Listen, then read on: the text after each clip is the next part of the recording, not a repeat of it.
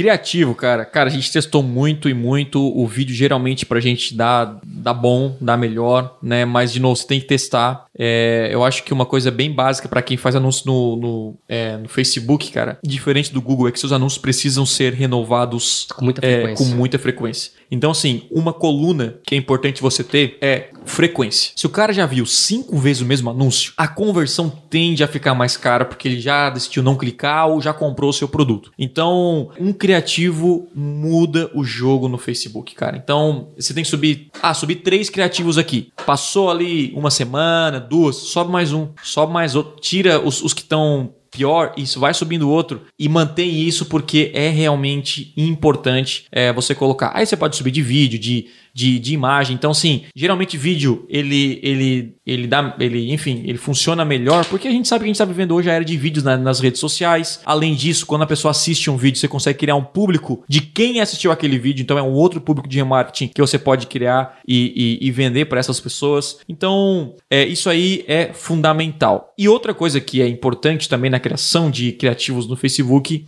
principalmente no Facebook, porque no Google você pode aí você pode manter um anúncio mais profissional, é manter o anúncio amador. Vamos chamar assim, que é o anúncio amador? Aquele anúncio que não parece anúncio. Quando o cara tá no Instagram, tá no Facebook, ele tá ali para ver fotos de família, fotos de amigos, rir um pouco, descontrair.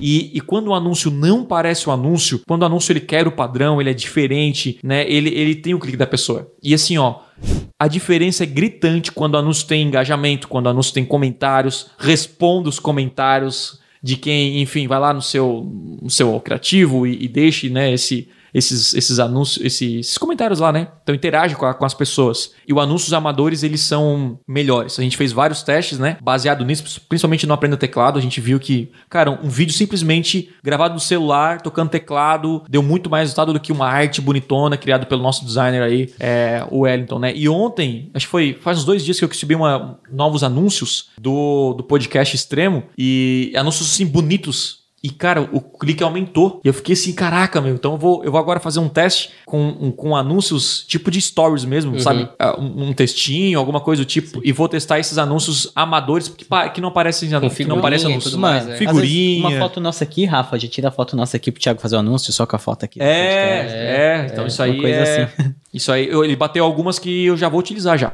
É. Aquelas que eu, tu colocou lá, só vou colocar assim, ó, saiu um novo podcast extremo, talvez eu escrevo amador mesmo, um novo podcast e vou testar. Porque essa é a parada. Tipo assim, não parece anúncio. Quando o cara tá no Facebook ou no Instagram e ele vê aquela foto bem tratada, aquele, aquele negócio, parece que ele já pula. Ah, isso aqui é um anúncio. Uhum. Sabe quando você Sim. já pula assim? Agora, quando tu para. Cara, pegou minha atenção. Geralmente é porque não é um anúncio, então pense nisso, né? Ah, Thiago, não tem uma boa câmera para gravar, uma boa grana uma boa foto, um bom, um bom designer e cara, acredita, cara, você pode criar um anúncio amador e gerar ainda mais resultado.